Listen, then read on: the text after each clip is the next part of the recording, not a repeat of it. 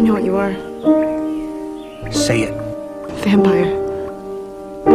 Are you afraid? No. Desde el Prado presenta Prado de Medianoche, un podcast de Midnight Sun.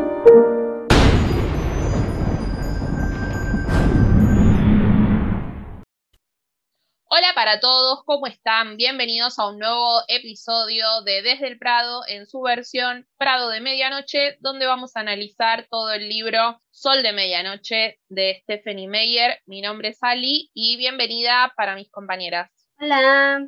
Hola. Buenas. Hello, ¿cómo andan?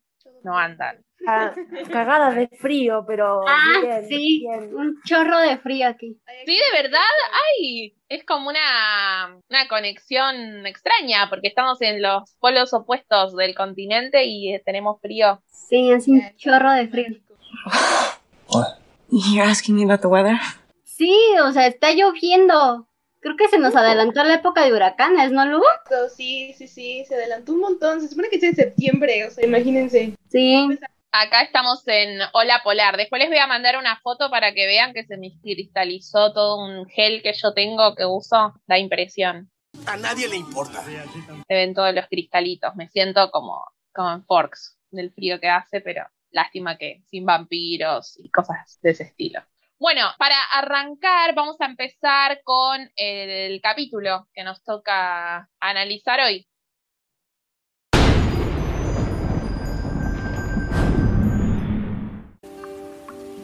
Capítulo 8 El fantasma Me pregunté cuál sería la pesadilla que la atormentaba.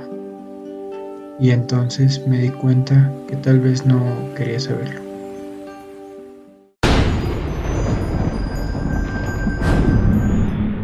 Vamos a empezar a ir analizando cosillas que hemos visto de este, de este capítulo.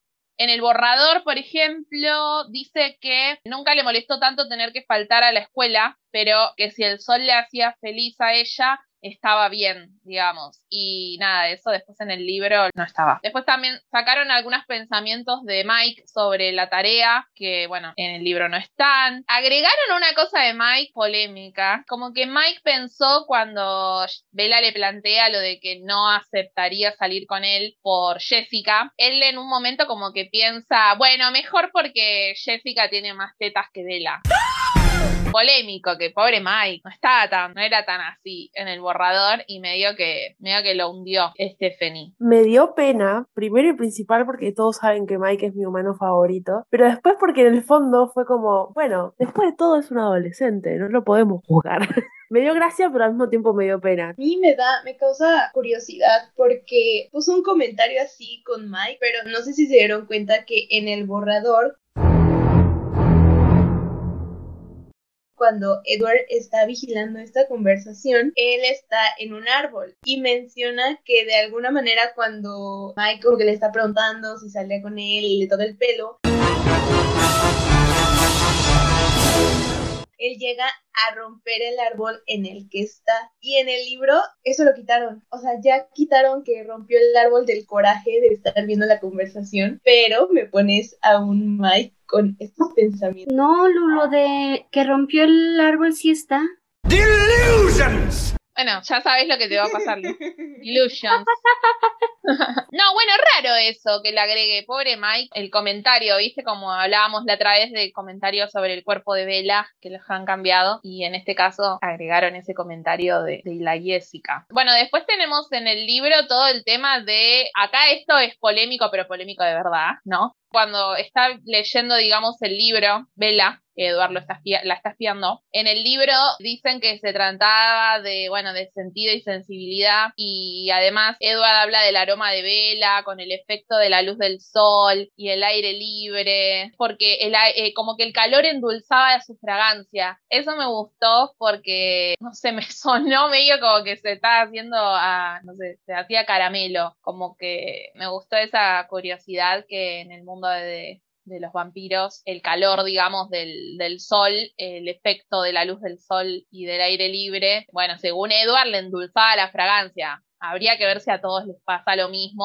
o es este que es medio goma, pero me, me gustó ese detallecito. Si no me equivoco, en el episodio, en capítulo y el episodio anterior, creo, justamente Edward hablaba de cómo la lluvia había hecho que Bella oliese distinto y que huela más fragante. ¿Por qué no habría de hacerlo el sol también, no? Es una. Aparte, es re Edward eso de decir que el contexto cambiaba su perfume, porque son los detalles, ¿no? Y sabemos que él está siempre con la lupa. Sí, por eso no sé si es parte de, él o realmente a todos los vampiros le pasa. Igual vieron que el, el rico aroma o fragancia de vela lo sentían todos los Colen y medio que Edward tiene un ataque de celos cuando siente que todos sentían el aroma de vela que era tan rico. Pero bueno, no sé si es una exageración de él o es una característica de los vampiros. Bueno, otra cosa que tenemos ya adentrándonos en esto que yo les decía recién de la polémica, cuando decía polémica no me refería a la fragancia dulce de Vela al Sol, sino a esta situación de Vela leyendo y Edward mirando desde las sombras del bosque. Y en el borrador, Edward hace algo y en el libro lo cambiaron totalmente toda esa situación. Yo cuando empecé a comparar, y decía, ¿por qué cambiaron esto? O sea, tanto lo del tema de qué libro está leyendo Vela, en qué momento Edward descubre. Claro, después me di cuenta, básicamente lo que cambiaron fue que Edward, cuando Vela se queda dormido, eh, dormida, Edward se acerca a donde está Vela y ve ahí lo que, eh, eh, lo que ella estaba leyendo. En cambio, en el libro es como que con su super vista lo ve. Por ejemplo, bueno, en el libro Edward dice como que él ya conocía el libro. Cuando cambia de capítulo en el borrador es el 3 y en el libro es el 2. Y además pone una cita, eh, ahí copiada una cita textual del, del libro. Eh, también Edward comenta sobre el personaje que se llama como él. Trata de recordar qué cosa en el libro puede molestarle a Bella. Después lee el capítulo de Manfield Park. Edward sí lee con ella y cuando está el personaje de Edmond ve que Bella se enoja y tira el libro. Bueno, la parte como dije, ¿no? De Bella dormida. En el borrador Bella está como diciendo una receta, que eso me había parecido, a mí me gustaba, me parecía como dulce que esté pensando una receta porque eso como que un poco implicaba de que ella esté durmiendo pero esté todavía pensando en Charlie y en lo que le tiene que preparar de comer o en lo que iba a hacer. Y bueno, acá en el libro esa parte de la receta lo sacan. Edward piensa más que nada en cómo estaba por romper las reglas y cuántas veces juzgó a Emmet y a Jasper, que él siempre era el responsable y ahora se estaba medio por mandar una cagada. Eh, no quiere pensar en el tema del sol, ¿no? ¿Qué pasaría si Bella se despierta y lo ve a él ahí en la luz del sol? Y bueno, en el libro volvemos a la idea de la culpa de lo que estaba haciendo, que esto no era nada, pero que él sabía que a la noche iba a querer volver a hacerlo. Piensa mucho más sobre el tema del sol y que esto de que si Bella lo ve, se va a asustar es mucho más larga esa parte. Y bueno, después él escucha que ella dice Edmond y cree que el Edward del sueño era mentira, que Bella soñaba con Hugh Grant porque interpretó ¿no? al personaje. Y en el borrador, en cambio, Edward, como decía, ¿no? Sí se acerca a Bella y ahí ve qué libro es, lee lo de Edward, escucha lo de lo de Edmond. Bueno, esto básicamente lo cambiaron y bueno, cuando él también se va, dice, ¿no? Que se va consciente de que va a volver nuevamente con contrario a toda la ética y moral. Es como que te agregan esa, esa carga de, no, bueno, no, sí lo hago, pero sé que está mal esto, sé que soy un acosador, sé que es como que otra vez la, la sobrejustificación. Pero nada, me sorprendió mucho tanto cambio en esta escena porque tampoco había hecho nada malo Eduardo, que se acercó y la besó mientras ella dormía o algo por el estilo. Simplemente se acercó de chusma a mirar por qué la otra se había enojado, no sé. A veces no entiendo estos cambios. O sea, sí entiendo, pero no era necesario cambiar esto. Yo me hice un conflicto cuando empecé a ver todo el cambio de libros. O sea, de pronto fue como, porque esa escena en mi mente estaba como muy marcada del orden en los libros que iba ella diciendo. Y de pronto cuando lo dije, pero ¿por qué? O sea, no, no le encontré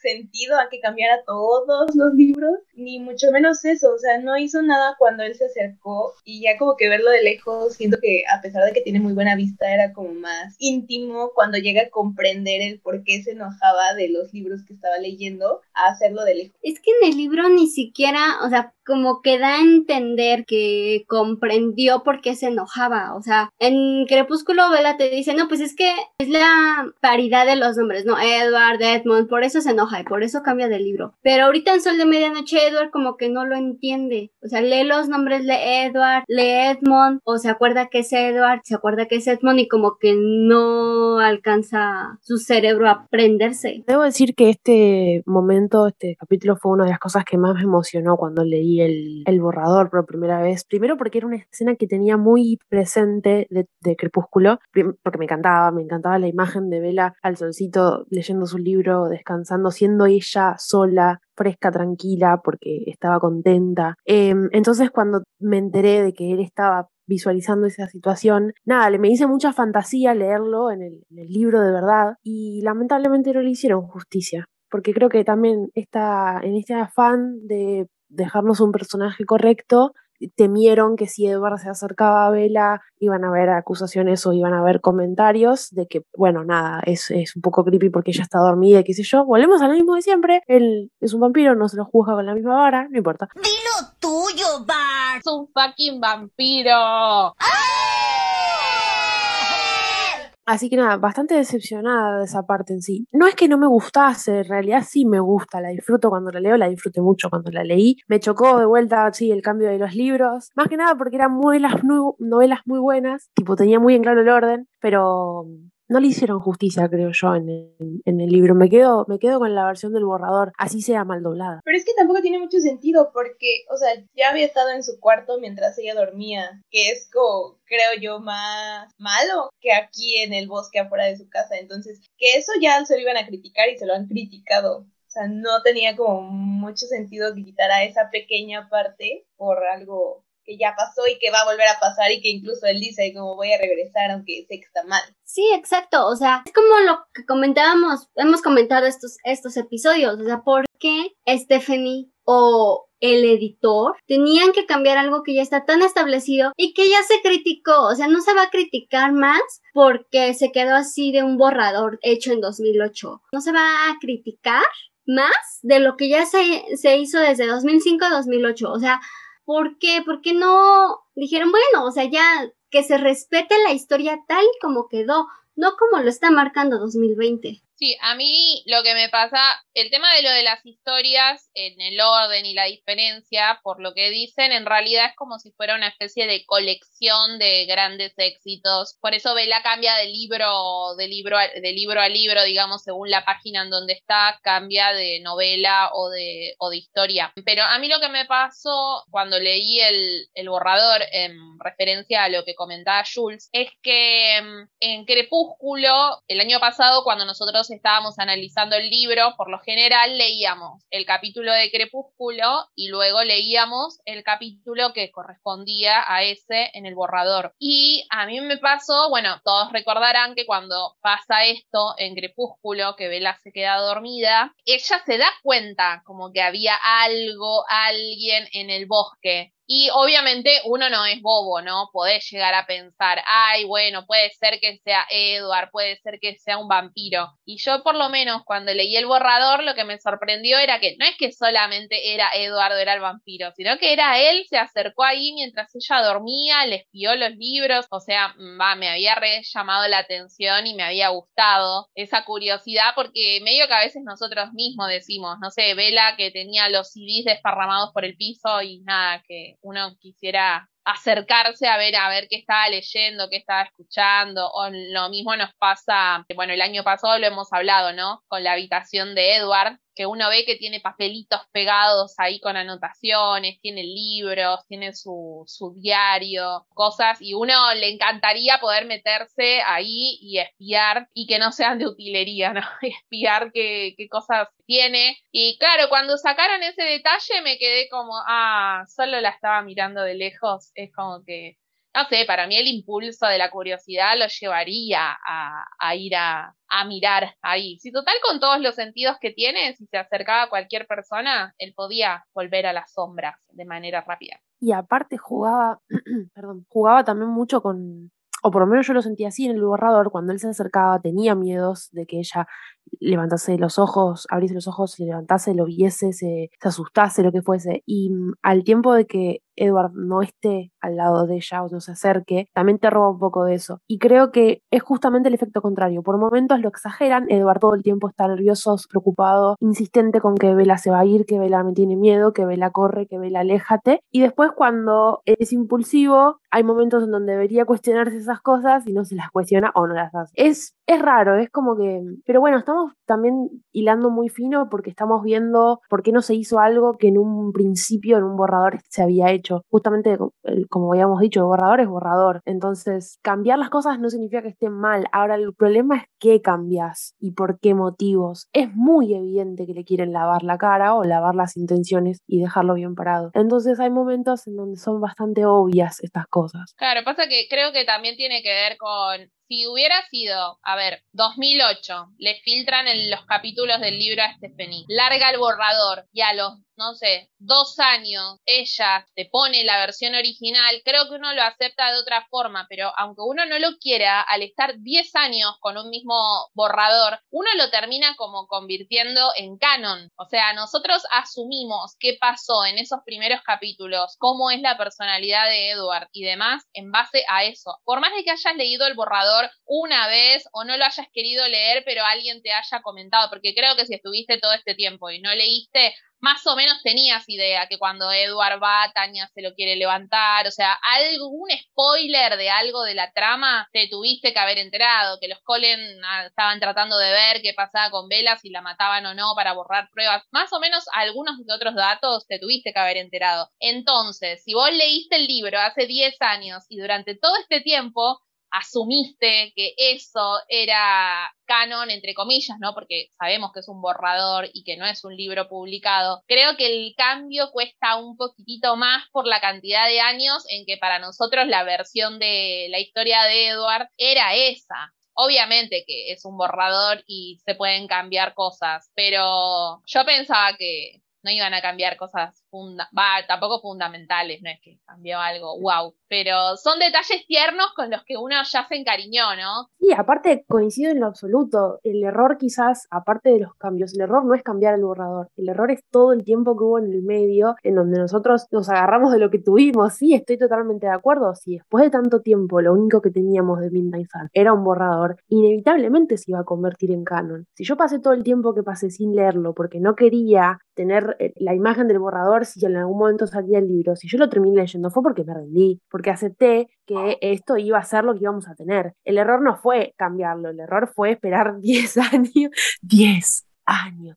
Llegaste 10 años tarde, Stephanie. Y aparte coincido también en que no está escrito en piedra porque justamente no fue canon, fue un borrador. Hay veces que todo lo que quitaron que hemos visto, o sea, eso de que va a su cuarto y todas estas partes que se acerca, me gustaban, pero por el contexto de sociedad que tenemos, sé que ya es complicado decir como, se me hace súper tierno que entró a su cuarto sin que ella supiera, o sea, lo entiendo, entiendo que está mal, pero es algo que leí cuando tenía 12 años, o sea, a mis 12 años me parecía lo más tierno y me quedé con eso en la historia. Aparte, creo que un poquito ayuda que sé el contexto que Edward no se mete a hacerle daño, o sea, que se mete por curiosidad, porque quiere conocerla y porque de alguna manera es lo único que su naturaleza le permite hacer, o sea, no le permite pensar como una persona normal, sino como un adolescente vampiro que ha vivido 100 años y que no sabe cómo corresponder a algo que nunca ha sentido. Pero siento que ahí va encaminado a eso, que quitan cosas porque saben que ya en el mundo actual que tenemos, si las deja como las tenía borrador o no, a 10 años o no, iban a ser mal vistas. Y lo entiendo, pero a veces sí me da como cosita que las quité porque eran cosas que ya tenía muy encariñadas. Sí, o sea, es que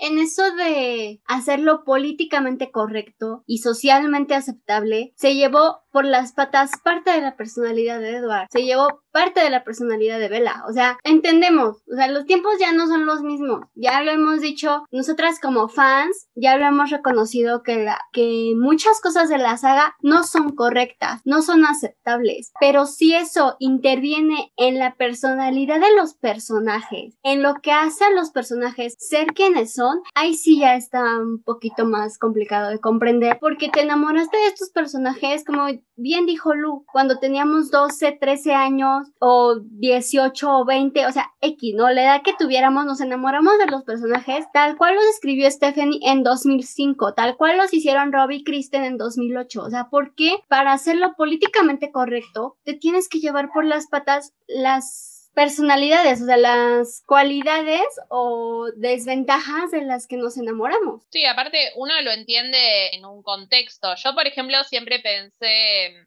en muchas películas y cosas así, es muy común ver que el novio se mete a escondidas en la habitación, o sea, lo hemos visto varias veces. No sé si en todos los países sucede que tu novio se cuelga en el techo y se mete acá, no, al menos en mi casa no. Tampoco conozco a nadie que, ah, sí, me metí en la casa de mi novio por la ventana o de mi novia por la ventana, como que no existe, pero también está el contexto de que son adolescentes y que está también toda esa cosa de Edward está enamorado de ella, pero como implica una situación de peligro, no puede ir y decirle, hola, sí, ¿qué tal? Estoy enamorado de vos. Entonces hace eso. Lo que ahora sería, no sé, revisarle todos los días el Instagram, tipo stalkear en las redes sociales.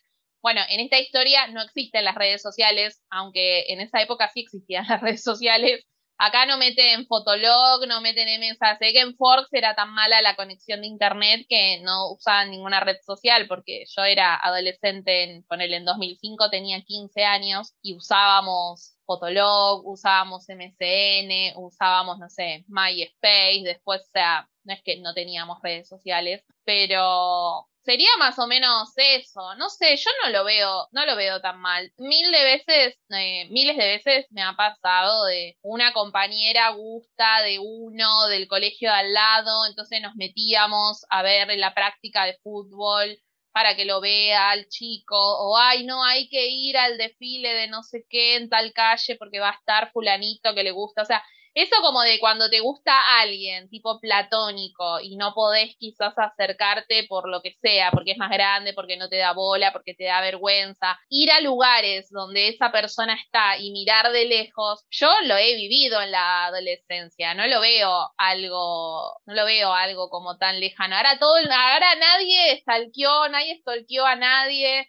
nadie espió a nadie en la clase de gimnasia es como que la gente también, o sea, es medio hipócrita y trata de descontextualizar cosas que ya dijimos, o sea, es un vampiro, no está diciendo nadie, nadie está romantizando que te quieran matar, simplemente que en esta historia es un vampiro y que esa sangre particular tiene ese efecto en él que no tiene cualquier sangre de cualquier humano. O sea, dentro de ese contexto es que surge este conflicto. Nadie está romantizando las relaciones y creo que si romantizas una relación eh, violenta, a raíz de este libro, tenés un problema de base vos ya, no es por el libro. Evidentemente algún problema de base tenés, o sea, es un, libro, o sea, ficción o una novela, aunque sea no sea ficción, ese creo que es el problema, ¿no? Sacarlo de, del contexto y querer hacer políticamente correcto todo, cuando creo que en la adolescencia lo que uno menos es es políticamente correcto, porque a veces manejas unos impulsos que no manejas en otras etapas de la vida. Sí, aparte como tú lo dices, Ali, de rapidísimo, es cierto, o sea, yo he leído libros que leí cuando tenía 16, 15, que volví a releer y me doy cuenta que había muchas cosas que yo tenía un trauma y yo creía que era gracias al libro y ya trabajándolo te das cuenta que no, que es un problema que tienes tú, que de alguna manera lo interiorizaste y te identificaste con el libro y hasta que no lo trabajas ya entiendes que el libro solo lo mostró, pero tú lo hiciste tuyo porque ya tenías algo ahí contigo. Y nuevamente, como dicen, hacerlo tan políticamente correcto también creo que quita la oportunidad de que reflexiones cómo veías también tú los libros a los 12 y cómo has cambiado también tu mentalidad, cómo lo ves ahora. O sea, creo que también puede ayudar a que se reflexione de eso, de cómo evolucionó tu pensamiento y cómo veías algo a una edad y cómo lo ves ahora. Sí, exacto. O sea, volviendo, volviendo un poquito a lo que dijo Ali de que Eduardo es un vampiro. Esa es una de las cosas que más me, molestan de, del hate contra la saga. Se les olvida que es una serie de fantasía y de drama. Y todo lo quieren traer al mundo normal, todo lo quieren traer al mundo real. Y es como de, no, o sea, Forks sí existe, o sea, eso te lo acepto, ¿no? Pero en Forks no hay vampiros.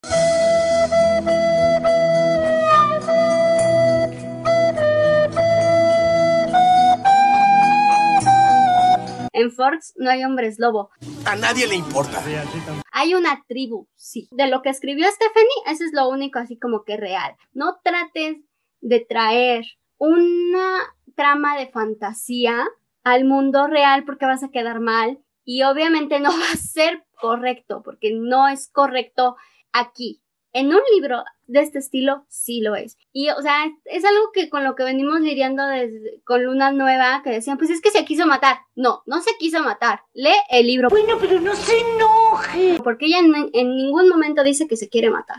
Aparte creo que es un mal de época esto de, más allá de que sean personajes eh, de, una fantasía, porque son ficticios pero son fantásticos al mismo tiempo. Ponele que no lo fuesen, ponele que Edward fuese un humano normal y se mete en la habitación de Vela. Es una ficción, no tiene por qué estar bien. Ese es el mal de época. El creer que la corrección política nos va a hablar de algo y modificar o cambiar o juzgar cosas con la lupa del día de hoy. Que sabemos que sí, si un tipo se mete en tu cuarto cuando vos no querés o no, o no estás consciente, está mal. Ahora, ¿deja de existir eso porque esté mal? No. ¿Deja de eh, existir la ficción por más que nosotros miremos con la lupa de la realidad la ficción? No, no va a dejar de existir nunca la ficción por millones de problemas o millones de lupas con la cual la mires. También es eso, creo yo, es un mal de época. Ahora estamos muy acostumbrados a que los buenos son muy buenos y los malos son muy malos y bueno, y ni hablar de la figura del antihéroe y cómo quieren dar vuelta a todo. Es divertidísimo, me encanta, pero también creo que es un poco eso, es un mal de época.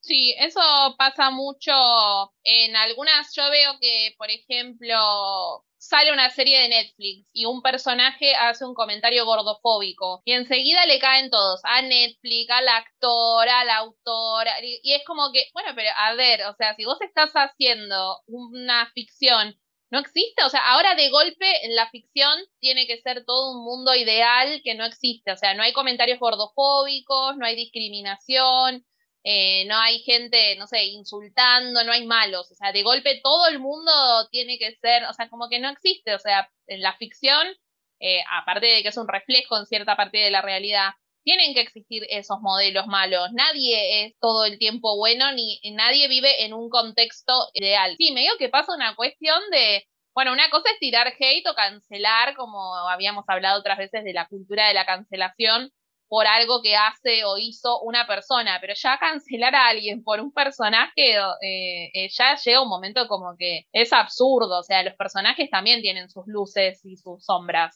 Bueno, y otra cosa también a tener en cuenta de esto, aparte de que no vivimos en un cuento de hadas. ¿Por qué lo dice tan brusco? No, tener en cuenta también que es el primer amor y que ambos personajes es la primera vez que están viviendo eso. Por suerte, ellos hasta lo que sabemos, se casaron, derrotaron a los Vulturi, comieron perdices, forever. Pero en el caso de que esto no hubiera pasado de esa manera, y ellos no hubieran terminado juntos y hubieran tenido otras relaciones, pongámosle, no creo que suceda porque Edward, no, ya sabemos cómo es. Pero si hubiera pasado, probablemente hubieran aprendido de esta primera relación y no hubieran hecho un montón de cosas que uno hace como si el mundo se acabara y tenés que aprovechar cada minuto. Y mismo en la misma relación, ¿no? Es como que en algún momento uno se relaja o bajas la intensidad. No es todo como en el primer momento, que uno tiene como un hambre de devorar cada minuto, toda la información que necesitas saber de la otra persona. O sea, hay que tener en cuenta, fuera del contexto de la ficción, de que es un vampiro, del año en que se hizo y bla, bla, bla, también ese contexto, ¿no? No solo son adolescentes, sino que también es su primer amor. Eso también te limita mucho el, contexto de, eh, de en que está sucediendo esta historia. No es gente adulta que está haciendo estas chiquilinadas, gente joven y que es de la primera vez. Quizás hoy en día para alguien, una persona de 17 años, pudo haber tenido ya varias relaciones, pero bueno, en esta historia no, o sea, Bella dijo que no tuvo historias amorosas, Edward sabemos que tampoco, entonces, en este caso, al menos, están descubriendo todo esto recién ahora, con un amor medio, creo, Edward en un momento lo dice, como, pobre, encima que es el primer amor, la estoy condenando a que el primer amor sea esta, esta cosa, esta lucha entre, entre la sangre, el deseo. Pero bueno, es lo que le tocó, igual, feliz, la envidiamos todos. Sí, absolutamente. Sí, igual hay que tener algo ya rápidamente en cuenta. O sea, que Edward entrara por su ventana todas las noches era el único momento que tenían los dos. Viéndolo ya más adelante, era las únicas horas que podían estar con Edward siendo él mismo y Bella entendiéndolo. Entonces, obviamente como fans lo entendemos. Ya los otros ya es otra cosa. Sí, más que después eh, más adelante eh, pasa, no me acuerdo bien si es en Eclipse o en qué libro es, que en un momento él también le dice, eh, como que Vela está enojada y él le dice, bueno, si querés ponerle traba a la ventana esta noche, te entiendo. Como que después de que se blanquea la situación de que él pasaba las noches ahí, siempre estuvo eso del consentimiento de si ella quería o no quería que esté él ahí y tiene que ver en un principio también con esto, de que él, a ver, recordemos en el capítulo de las visiones, y bueno, mismo en el principio ya, ya se sabe, ¿no? Él tenía dos opciones supuestamente. Una es que, la, que se terminaba, lo terminaba venciendo el monstruo y Vela terminaba muerta, y la otra opción es Vela convertida en vampiro. Como él no quiere ninguna de las dos opciones para Vela, por más de que él ya es consciente que está enamorado de ella, él se mantiene mantiene alejado y está todo el tiempo intentando ver a ella a través de los pensamientos de los demás. Y es el momento que él tiene, porque él, sea, está plenamente consciente de que está enamorado de Bella, pero no puede decirle, hola, sí, nos juntamos a, a, hacer la tarea o lo que sea, porque se contradice con su acción de poder cambiar el destino, que de hecho lo logra, porque Alice en un momento le dice, bueno, ganaste, ya no veo más, antes ella veía esos dos caminos y en un momento ella después le termina diciendo que, que él logró su, su cometido de, de, cambiar el futuro. Entonces tiene que ver eso también, quizás si ellos no hubieran tenido este, este tema y Edward hubiera podido hacerse amigo, como vemos un poquito más adelante, no hubiera tenido que recurrir a ir adentro de la habitación de ella a verlo, a ver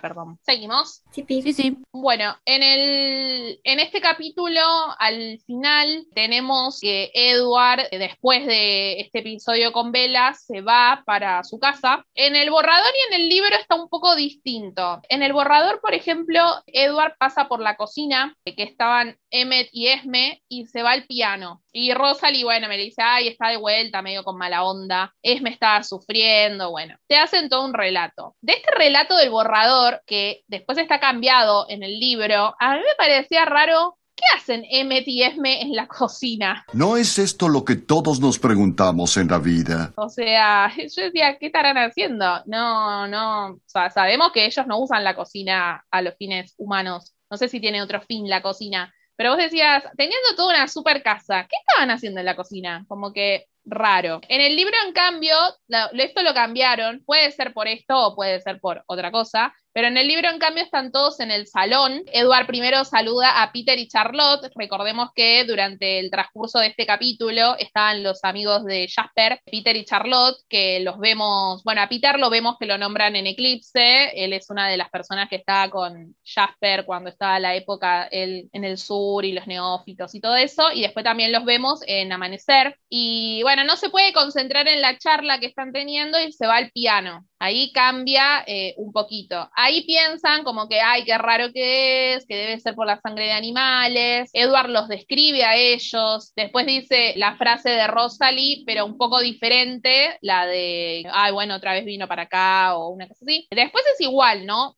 salvo que describe lo que piensan todos y dice que Jasper no le prestaba atención a la canción vieja que tocaba sobre la impaciencia. Y ahí viene lo de los pensamientos de Peter y Charlotte y su descripción. O sea, hay algunas cosas cambiadas de orden y hay algunas cosas cambiadas directamente, como lo de la cocina barra que después cambia a ser todos en el salón. Cuando yo vi al principio la comparación dije, no, pero ¿cómo va a sacar esto? ¿Cómo va a sacar aquello? Después como vi que lo acomodó, después dije, ah, bueno, no, pero al final lo cambió de lugar, no es que no está. Lo de Esme en la cocina, qué bueno que lo cambiaron porque es otra reputación de fanfic. ¿eh?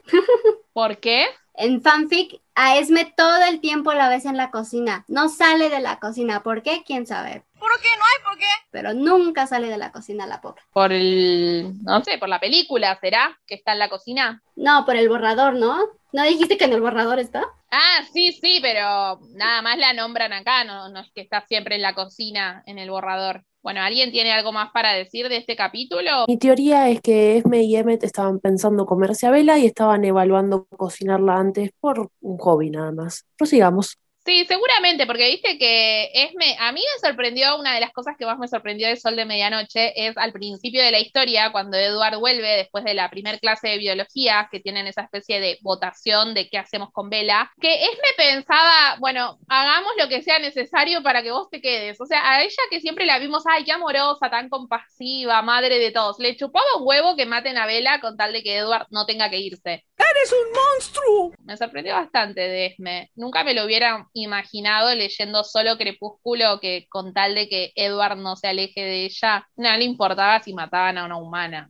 Eh, bueno, entonces por hoy vamos a ir terminando. Tenemos la consigna de esta semana, que todavía no la dijimos, que consiste en lo siguiente. Si ustedes fueran Bella Swan tiradas ahí en el pasto, ¿qué libro de la literatura clásico, digamos que clásico de la literatura, estarían leyendo? No sé si alguna de mis compañeras quiere empezar con su libro. Tengo dos opciones y no puedo bajarla de dos opciones, pido mil disculpas. La primera sería cualquier libro de Poe, porque me parece eh, de los clásicos el mejor autor que tenemos y no soy una persona. Pero tira imparcial. uno, jugátela, así de paso sirve Ah, em, fuck, fuck, fuck. Bueno, lean Bernice, Berenice de Edgar Allan Poe. Y el segundo que no puedo sacar por culpa de Vela, porque Vela me lo metió en la cabeza cuando tenía, no sé, 13 años, 12 años, y por culpa de ella lo terminé leyendo en lo que Ali llama español antiguo, es Wuthering Heights, o sea, Cumbres Borrascosas. Por favor, háganse el favor, si no leyeron Cumbres Borrascosas, de leerlo. Hay un montón de ediciones actuales que son mucho mejores de las que yo tuve la suerte de leer, pero es un libro precioso y entiendo perfectamente por qué Lo ama. Y todos los personajes son complicados, no como acá, mentira, y nadie es políticamente correcto. Así que lean Cumbres Borrascosas. A mí Cumbres Borrascosas me frustró cuando lo leí, pero me gustó. Pero yo voy a decir y voy a recomendar uno que es de mis favoritos, que es El fantasma de la ópera. Yo lo amo, me encanta y es un libro que cuando puedo, y sobre todo que lo puedo leer así en un ambiente como vela atrás, en el bosquecito, una tarde tranquila, lo disfrutaría mucho. Nunca lo leí. ¿De quién es ese libro, Lu? Es de Gaston Le- Leroux, no sé cómo se pronuncia su apellido, Leroux, pero se llama así, Gaston Leroux.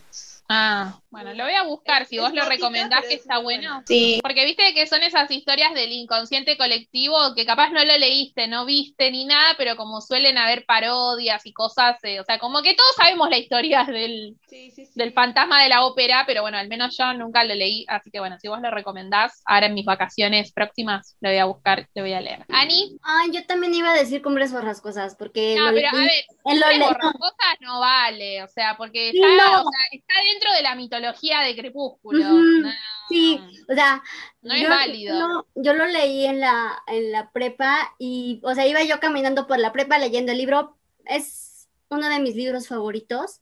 Tampoco digan orgullo y prejuicio, que acá no lo nombra Vela, pero probablemente esté en su compilado de clásicos, tampoco. eh, otros clásicos. Es que clásicos, uy, No lees. no, no leo clásicos. Ah, tampoco vale Romeo y Julieta, porque ya veo que ahora salen con todos los libros que salen en Crepúsculo. No, esos no. no, otros. No, eh, Bueno, un libro no clásico. sí, como no leo, no leo muchos clásicos, entonces sería am, tal vez La Dama de la Torre de Jane Plady, de Ana Bolena, porque adoro a Ana Bolena. Cualquier, cualquiera de Ana Bolena, o sea, a mí, a mí pónganme libros de Ana Bolena y yo los leo. Mira vos. Bueno, eh, Te veo, Ani, ahí tirada en el pastito leyendo a Ana Bolena. Te recontra veo. Ay, es que la adoro, soy fan. yo me voy a ir para eh, un libro muy interesante. No, eh, otra saga, pero El Hobbit, voy a decir, porque El Hobbit, eh, la Tierra Media, lo- el bosquecito, me reda para tirar ahí, o sea, tirarte en el pasto a, a leerlo y creer que por ahí están los, los seres, los seres extraños de la, de la Tierra Media. eh, me copa. Le recomendaría El Señor de los Anillos, pero son tres libros. O sea, si lees o es uno solo, tenés que comerte los tres libros. En cambio, El Hobbit tiene el mismo espíritu y es un solo libro. Y viene antes del Señor de los Anillos, así que bueno, eh, esa sería mi elección. Para ir terminando, tenemos la sección con nuestras oyentes, donde nos van a responder la consigna. En esta ocasión tenemos a Carla, tenemos a Monse y tenemos a Aranzazú. Así que vamos a ver las chicas qué libro elegirían. Mm, clásico, mira, no recuerdo bien si aparece Madame Bovary. Eh, personalmente es un libro que me encanta, lo leí cuando eh, estaba, tenía como 15 y ver lo tortuoso que fue para la protagonista, todo ese remordimiento y la culpa por su infidelidad eh, fue, no sé, tener en cuenta que fue un libro que se censuró, que fue prohibido, entonces es como leer actualmente un libro así, que, que lo puedes encontrar en cualquier parte. Eh, no sé, a mí me encanta saber la, la lista de los libros prohibidos que, que fueron en su tiempo, me encantan. Un libro clásico para recomendar, que no sean los ya mencionados en la saga. Si tienen poco tiempo para leer, podría ser El Principito de Antoine de Saint-Exupéry. Es corto, tiene mensaje, es para todas las edades y tiene ilustraciones muy lindas. Y podrían hacerse un tiempo después para ver la película del 2015 en la que Mackenzie Foy, René Esme, le presta la voz a uno de los personajes. Si tienen un poquito más de tiempo, podría ser El Conde de Montecristo de Alexandra Eduma. Es una novela, tiene, es de aventura, es histórica y tiene romance. Y podrían ver después la película del 2002, en donde Henry Cavill tiene un papel. Recordemos que Henry Cavill pudo haber sido Edward Cullen. Y no les puedo decir qué personaje interpreta a Henry, porque si no han leído el libro y no han visto la película, los voy a spoilear.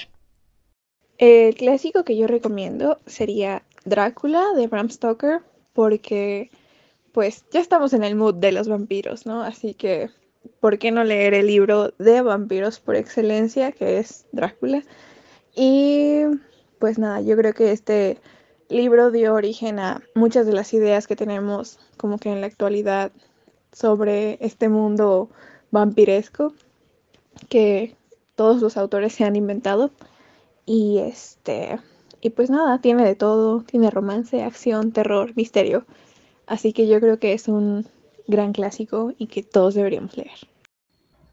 Bueno, perfecto. Ya tenemos la opinión. Muchas gracias a las chicas. Le agradecemos por participar eh, una vez más. Si vos también querés participar, acordate de estar atento el día del estreno en el chat de YouTube o de arrobarnos en una historia de Instagram, puede ser Twitter si no tenés, que estás escuchando el episodio estreno y te contactaremos a la brevedad para que participes en algún programa en esta sección. Eh, bueno, y ahora sí, el resto, si nos quiere compartir la consigna de la semana, Jules nos va a recordar nuestras redes donde nos pueden escribir por ahí. Claro, Ali, cómo no. Nos pueden encontrar en Twitter y en Instagram como arroba Prado Podcast. Perfecto. Bueno, llegamos al final de este episodio. Gracias por acompañarnos, por escucharnos, por compartir, por el acompañamiento durante la semana. Y nada, nos estaremos escuchando, viendo, leyendo el próximo viernes. Cuídense. Adiós para todos. Chau, chau. Bye.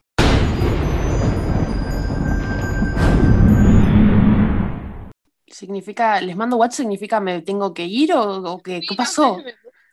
Nos dejó como todo el misterio. Es, es que están todavía aquí, por eso les digo que les mando WhatsApp. Habla bajito porque le da vergüencita. Me, me están haciendo mucho ruido, entonces mejor les mando WhatsApp rápido. Ok. Ok, ok. Sino que, tipo, el programa sigue grabando, Ani hace intervenciones escritas y Ali le hace un intérprete. Tipo, Ali puede decir, bueno, y Ani por escrito nos dice. Este, le, no, no creo. le ponemos la voz, viste, esa de Locomondo, Loquendo. Ándale, sí. La de los videos de, la de los videos de Déjenme. YouTube. Déjenme más bien preguntar qué onda, ¿va? Ahorita les digo. Hola, soy Anie. Esto fue desde el Prado en su versión Prado de medianoche.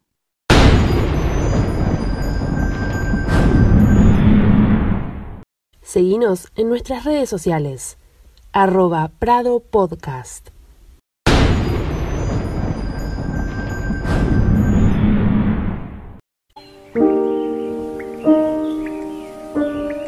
What if I'm not the hero? What if I'm the bad guy?